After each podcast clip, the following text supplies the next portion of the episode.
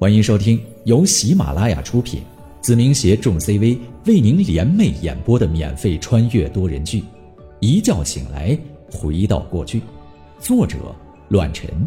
欢迎您的收听。第一百一十二章：前车之鉴。别人或许不能理解，但成长在任何一个煤城的人，对于煤矿这个行业。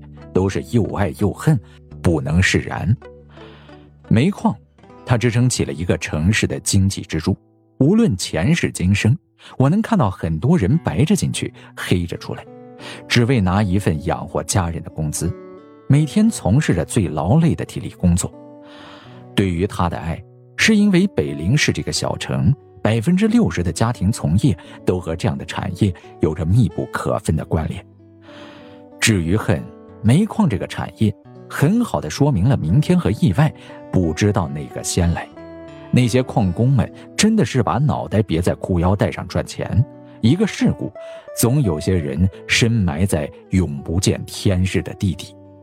所以，这一世我有很大的决心，是想改变这个城市，让它不再是以煤矿为第一生产力。固然，我如果打算入手这个行业，赚钱与否我不管。但对于工人的一份保障、安全的保障，这是我唯一一点需要考虑进去的，而且是重中之重。如果真能起死回生的话，我可以义无反顾的把安全放在第一位。无论何时，作为一个煤矿的老板，都不希望事故发生在自己的眼前。我也是爹娘生的，每一条人命同样是我心头的一块肉。但行情就是如此，有的时候意外来的就是这么突然。根本不是咱们老百姓能左右的。肖鹏程露出了惋惜，接着问道：“这个条件我可以答应，但丑话说在前头，目前建设安全问题肯定是需要一大笔的资金，还不包括重新启动鹏程煤矿的建设。我想问一下，你一个小孩子可以代表宁远林先生吗？”我坐在这里，不用代表任何人。我说合作，就没有人能阻拦。我思索了片刻，继续说道：“这样吧，新开采由我家负责，包括重新引进设施、安全建设，以及资金投入。同样，我家利益上占百分之七十，您占百分之三十，不知可行？”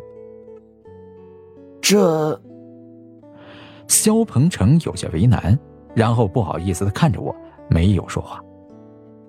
当然，肖师傅可能还不知道我的预算。我微微一笑，说道：“鹏城煤矿除去已开采的百分之二十五之外，还有三处相当于现在的开采资源。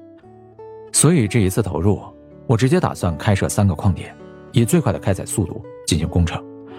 这样一来，和肖叔叔自身的收入相比，百分之三十的利益比重，应该比之前的营业额还要多吧？我这么做是有打算的，其一自然是为了赚钱。”毕竟，比邻企业加上明寿堂的收益足够支撑这样的支出。其二，煤矿终究是我不喜欢的行业，所以这样加快进程会促进一下持续的时间，至少缩短了三分之一，也就减少了几十年甚至是上百年的顾虑。这样预算下来，至少需要上亿资金，比邻集团真的吃得下。我点了点头。没有说话。对于目前的比邻来说，这完全不是难事儿。仅仅是目前盈利最弱的明寿堂，就可以完全支出这笔投资。衣食住行，比邻集团已经占据了北陵市的六成以上。虽然是中等城市，但比邻俨然已经变成了这块土地不可或缺的企业，一个和人民生活息息相关的公司。赚的钱，那自然不用想。如果统计一下产业价值，说我老爸目前是北陵市的首富都不为过。毕竟我独到的眼光和后世的记忆，能看到的、做到的，肯定都是最为成功的一切，避免了很多弯路。好是好，如果比邻集团真的能给鹏城煤矿注入资金的话，百分之三十，的确是要比我之前的盈利还要多上一些。这也是我最希望看到的结局。毕竟，毕竟一手创建的产业，我也不希望他付诸东流啊。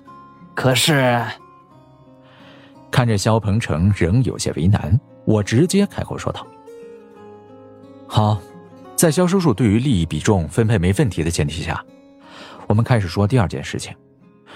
如果我没猜错的话，眼下肖叔叔最大的问题，应该不是资金这一块。说吧，谁想收购鹏程煤矿？”再次震撼，果然，在我这个少年面前，没有丝毫的秘密可言。肖鹏程不可思议的看着我，慢慢的点燃了一支烟，沉默起来。半分钟后，他开口说了一个名字：王斌。还真是冤家路窄。和我猜测的一样，如果是正常收购，肖家辉父子二人也不会这么谨慎。连开个门都小心翼翼，所以肯定是一些不正当的手段，想趁着鹏城煤矿入不敷出的时候插上一脚，以最小的付出吞下这块大蛋糕。一个有着黑色的混混而已，他出多少钱？我满不在乎的问了起来。肖鹏程再次意外，说道：“五十万。”哼，真是笔好买卖啊！我没有过于惊讶，但还是吓了一跳。俗话说：“瘦死的骆驼比马大。”即便是这种私人煤矿，但还是可以说前景良好。一旦实施开采，真金白银自然是往口袋里跳，根本不用担心盈利的问题。这些年，鹏城煤矿让肖鹏程过上了富足的生活，就算目前他也能挪出千万的资金。可以看得出来，这间煤矿还是有一定的价值的。就为开采的区域来评估，至少市值也是两千万以上。而对方出价五十万，未免太过于儿戏，和真的有些欺负人了。肖叔叔，在他找上门之前，您没考虑过通过银行的途径解决一些麻烦吗？嗨，怎么可能不考虑啊？肖鹏程叹息的摇了摇头，无奈的说道：“也不知道王斌那帮人用的什么手段，和官面上有着千丝万缕的关联。最开始的时候，我和银行已经取得了合作，对方答应贷款给我们。可后来不知道因为什么，对方就变卦了，说鹏程煤矿资质不够，拒绝贷款。我猜测这上面少不了官面上的运作，否则的话也不会到现在这副田地。”后来我也想通了，前两年万兴煤矿就是这么转手的。万兴煤矿，我有些疑惑，问道：“也被王斌收购去了吗？”肖鹏程点头，解释道：“这是我们这些私人煤矿的通病。万兴前两年和我目前的遭遇一样，没有银行的扶持。”最后被王斌不知道用什么手段，以两百万拿了下来，重新开采，弄得是风生水起。我想他是尝到了甜头，所以把矛头指向了我。只是没想到我这里价格更低，五十万，万万是我不能接受的。耗子，肖家辉开口说道：“这一周，我们家受到了不少威胁，弄得我们……”都有些精神崩溃了。昨天我爸开车回家的路上，险些被一辆货车给撞到。如果不是我爸反应快的话，肯定要出事的。我不相信这是一个巧合，肯定是王斌那个王八蛋做的手脚。得知你是家辉同学之后，我第一时间想过和你们取得联系。毕竟王斌有黑色性质，更和官面上有着利益上的交易，我怕牵扯给你们麻烦。所以才没让家辉跟你说。肖鹏程叹了口气，接着说道：“哎，虽然我对你家的实力和计划非常感兴趣，但这件事情还是算了吧。你们家的生意崛起的这么快，肯定是付出了不少。不要因为一件小事而惹上大麻烦。如果那样的话，你肖叔叔可要成罪人了。”放心吧，我没等说完。一阵响亮刺耳的敲门声就传了出来，只听门口处传来了令人不悦的呼喊声：“姓肖的，我知道你在里面，赶紧给老子开门！我们没这么多耐心，别敬酒不吃吃罚酒。我告诉你，我们老板出价已经不错了，你再天天躲着，到时候一分钱都拿不到。赶紧滚出来！嚣张，极其嚣张！我皱紧眉头，还真没想到北陵市还有着如此强势的人。王斌，看来我的确小瞧了他。这股子强买强卖的手段，和早些年的土匪还真没有区别。前世的我只知道他是个放贷的，并不了解早些年的经历过程。现在看来，这一家伙的任何产业还真是见不得光。也由此可见，这王斌的手段还真是如传说中那样狠辣，不留情面。和张立军相比，二人的道路可谓是判若两人。一个是用暴力解决一切，彻彻底底的黑色性质；而张立军就明智一些，用着自己的力量和手段做一些正经的生意。但赚钱上不用说，我可以保证，后世的张立军的确没有王斌这样的手段赚钱。至于生存空间，在我重生的时候。王斌这伙人依然嚣张在北陵市这个地方，并没有受到应有的制裁，这何尝不是一种悲哀？我站起身来，门口的辱骂声依然在继续，没有停止下来。算了，宁浩，别开门，他们也进不来。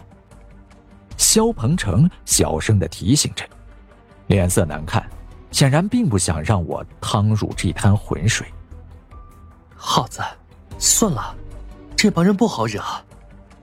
肖家辉只知道我家做的是大生意，并不了解我的性格，同时他还有些担忧冯紫薇的事情该如何解决，自然不想让我惹上新的麻烦。我若有深意的看着这对父子，也知道了前世肖家辉的未来。鹏城煤矿自然是卖给了王斌，虽说以目前的积蓄可以让他们衣食无忧。但面对这种人性的黑暗而选择退缩，的确让我有些失望。王斌这样的人存在一天，就会让北陵市多一份黑暗，同时不知道会间接的害了多少人。而且他一旦收购了鹏城煤矿，最无法保证的就是安全问题。在他眼里，利益胜过一切，而人命如同草芥。这是他目前对于肖鹏程父子做的一切。而如果有一天他把矛头指在了我家产业上来，这并非空谈，而是极有可能发生的。而且我心知肚明，就算我不找上他们，早晚有一天他们也会针对在我的身上。仅仅从他弟弟王东身上，我就可以清楚的看到这一点。本集播讲完毕，感谢您的收听，下集更精彩。